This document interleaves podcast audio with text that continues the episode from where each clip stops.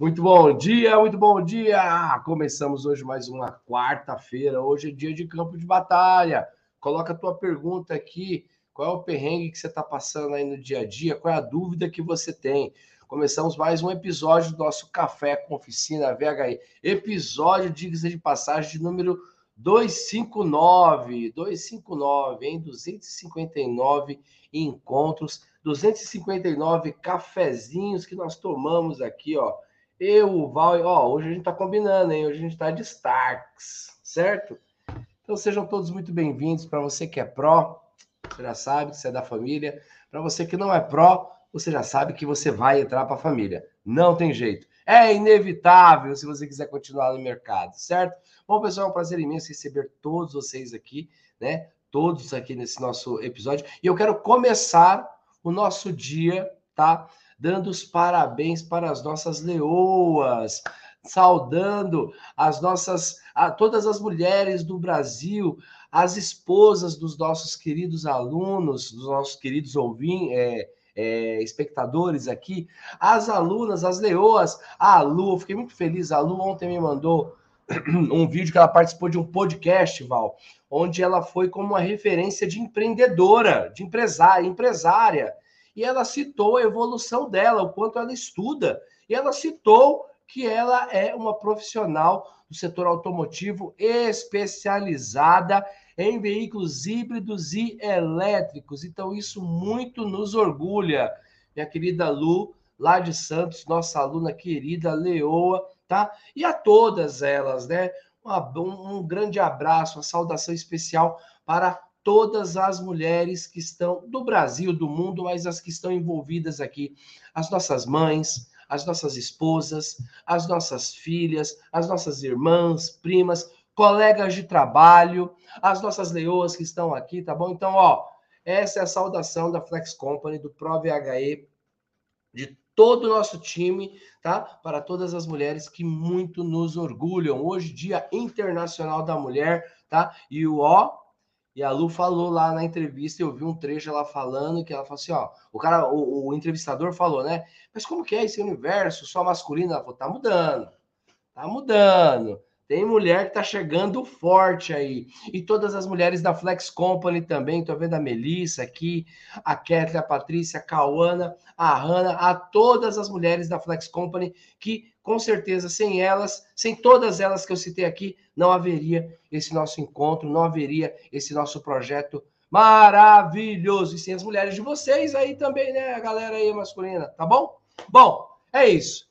Então, eu sou Francisco Almeida, sou diretor da Flex Company, mas sou, me considero um agente de comunicação junto com você, de você para o universo, através desse meu parceiro, desse meu irmão, nosso mentor, professor Val Arraes. Val, muito bom dia, meu querido.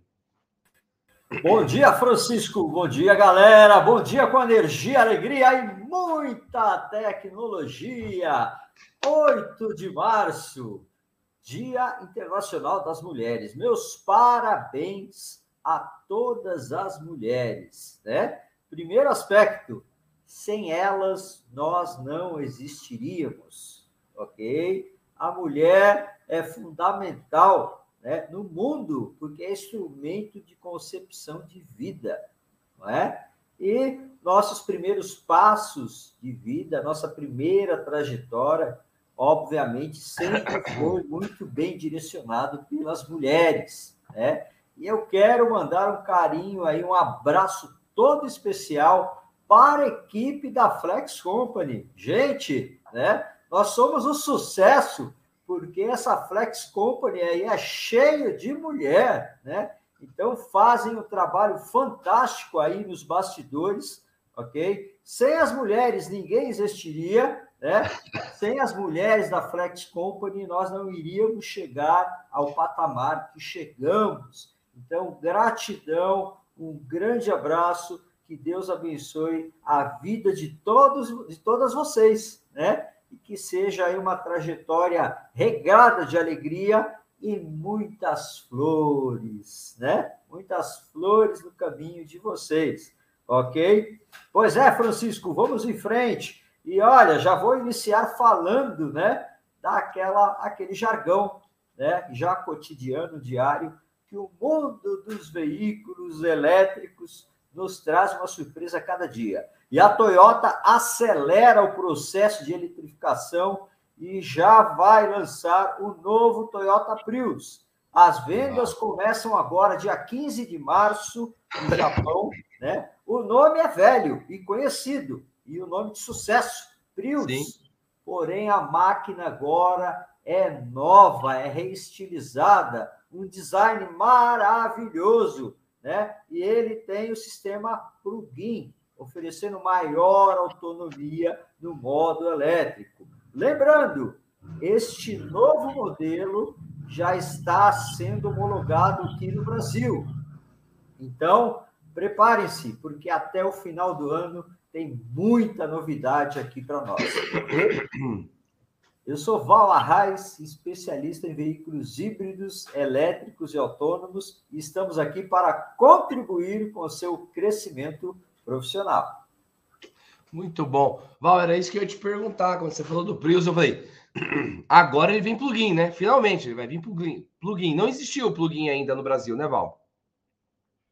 Pois é, Francisco, no Brasil não, mas eu até fiquei assim um pouco, vamos falar, triste com a Toyota, né? Porque a gente é, acompanhou a construção do veículo híbrido e etan, híbrido etanol, né? O primeiro veículo híbrido etanol do mundo que foi desenvolvido aqui em São Bernardo do Campo, na planta da Toyota. Então a gente acompanhou, fiz algumas visitas lá na fábrica, né? Nós conversamos muito tecnicamente com a equipe de engenharia de desenvolvimento da Toyota. E na ocasião eu já questionava: vocês vão fazer o híbrido flex, por que não faz plugin? Essa tecnologia deles no Japão já é antiga. Sim. Ok? Lá, o Toyota, além de ser plug-in, o híbrido, tem carregamento por indução magnética. Ok? Então, eu já estava muito avançado lá no Japão e eu dizia para eles: Poxa, lança um híbrido flex plug-in, né? Que aí sim eu tiro o meu chapéu, né? Agora, vocês estão lançando o híbrido flex, é o primeiro do mundo, mas já tinha que ser plug-in, já tinha que é, chegar chegando. E agora a Toyota já está fazendo isso, ok? Com um carro completamente reestilizado, uma nova cara, um novo modelo, né? uma tecnologia muito mais avançada, teto solar com células é, de energia fotovoltaica, né? Então vai ter o melhor aproveitamento essas células, teve um upgrade de tecnologia, né? Então vocês vão gostar, ok? Coisa linda, é um Toyota, né, gente? É um Toyota. Vamos lá, pessoal.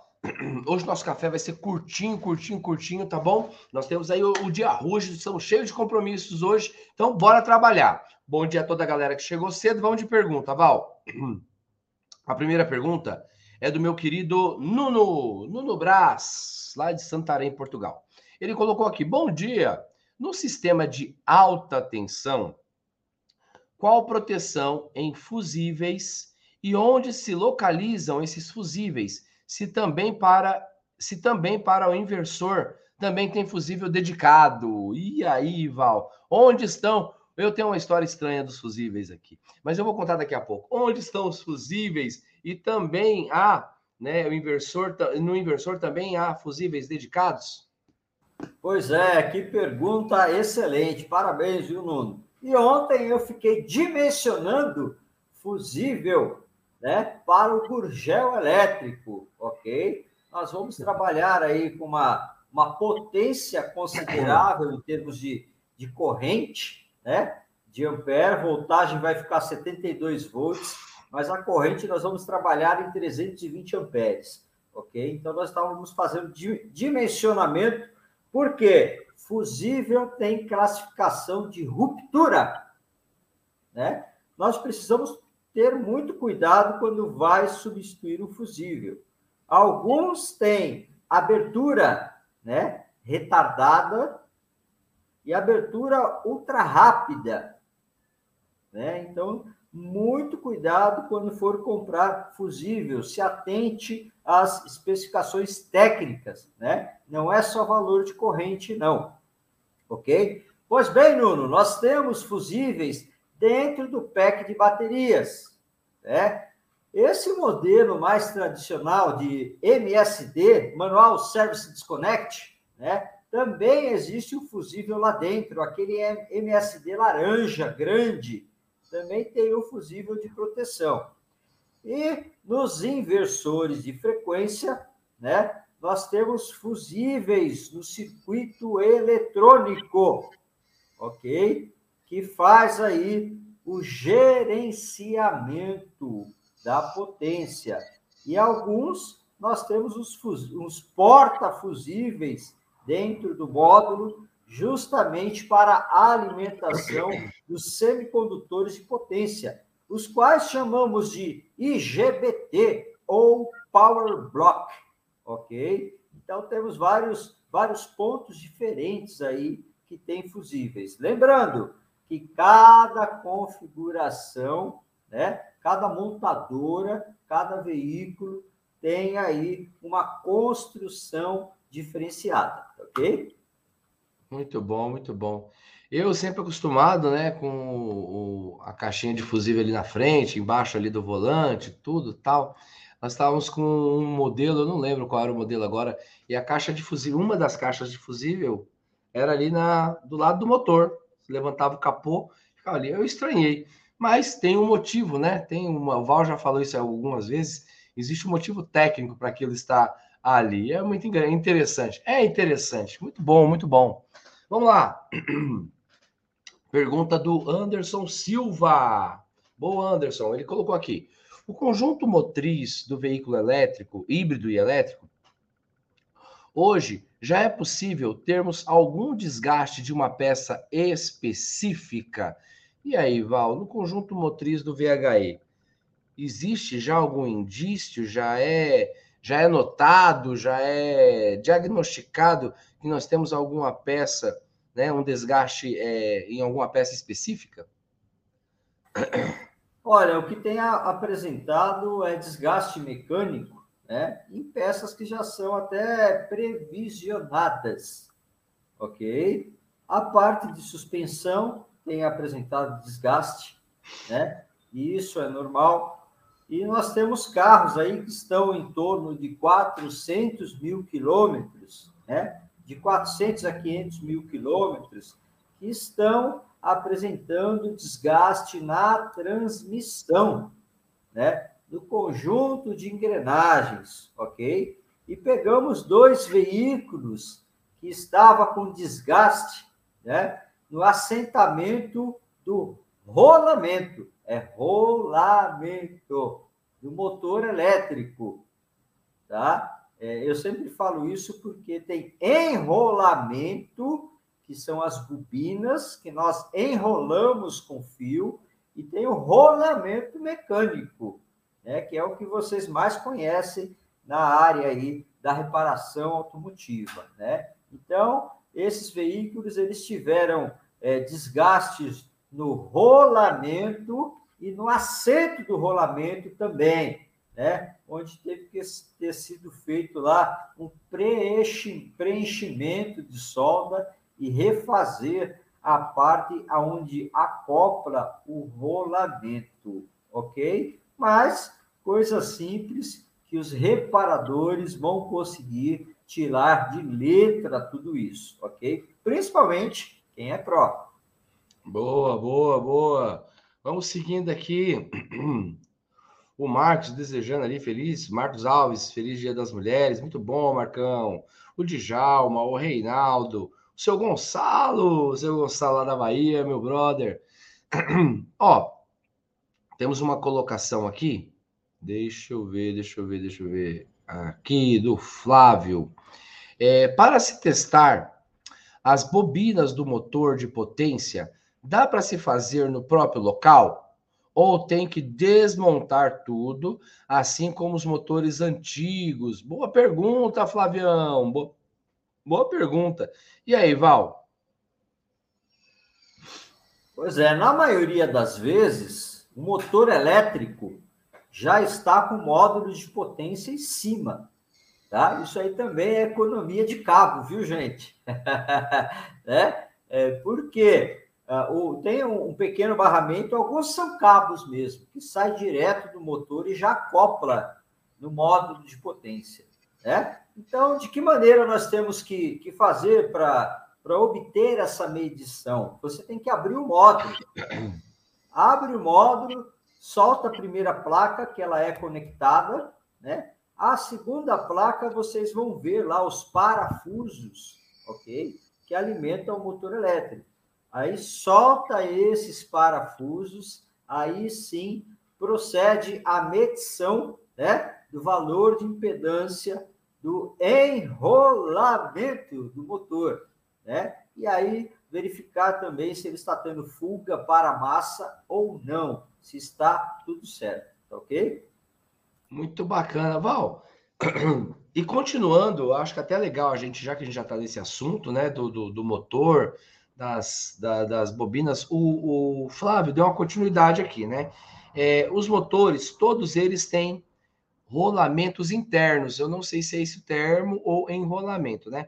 Porém, no caso de barulhos prematuros, já tem esses rolamentos no mercado?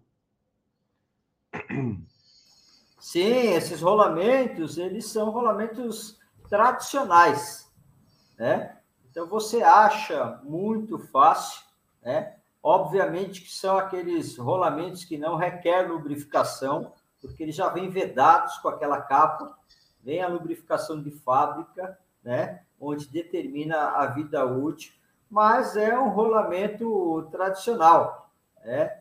O, o qual estamos aí habituados a ver aquelas marcas que a gente sempre compra, ok? Então não teremos eh, dificuldade nenhuma, né? E esse setor de manutenção em motores elétricos já é um setor antigo, ok? O qual existem empresas que rebobinam os motores tradicionais elétricos para as grandes indústrias, né? Em volume muito grande, viu, gente? Tá? Então, essas empresas já utilizam os rolamentos que existem aqui no mercado sem dificuldade nenhuma, tá bom? Muito bom. Agora, para a gente encerrar com chave de ouro, olha essa pergunta do João Milionário que eu adorei. Ele colocou: o ProVHE pode atuar em qual área? Eu vou mudar a pergunta do João. O ProVHE pode atuar em quais áreas, mestre Val querido? quais as áreas é, que um ProVHE pode. Eu sei que talvez não dê tempo para falar todas, mas quais as principais áreas que hoje nós identificamos que nós já temos profissionais em atuação no mercado ativo, ativo, botando a mão na massa. Fala aí, Val. Pois é, nós poderíamos fazer muitas citações, mas o ProVHE ele pode atuar em todas as áreas que são correlatas a automóveis a caminhões e a transporte, ok? Até mesmo no trem, né? É, no trem, no metrô, obviamente, que você começa a entender como, como funciona sistema motriz, né? E as diferenças são poucas, gente. Isso é fato, ok? É, pois bem, mas o ProVHE, ele também pode ser um especialista, né? Em gerar laudo, de automóveis, ok? Em fazer higienização técnica, tá? Em fazer reparação automotiva, ok? Em ser gestor de frota de veículos híbridos elétricos, né? Você tem aí é, possibilidade de ter expertise em baterias, né? ter expertise aí em módulos eletrônicos, ok? Ter expertise é, no sistema de gerenciamento, ou seja, diagnóstico veicular em veículos híbridos elétricos e prestar serviço para várias empresas, né? Enfim, temos inúmeras oportunidades para esse segmento. Né? Lembrando que até quem vai fazer uma funilaria em pintura num carro eletrificado é necessário ter ali uma consultoria de um especialista em híbridos elétricos para não dar ruim, tá ok?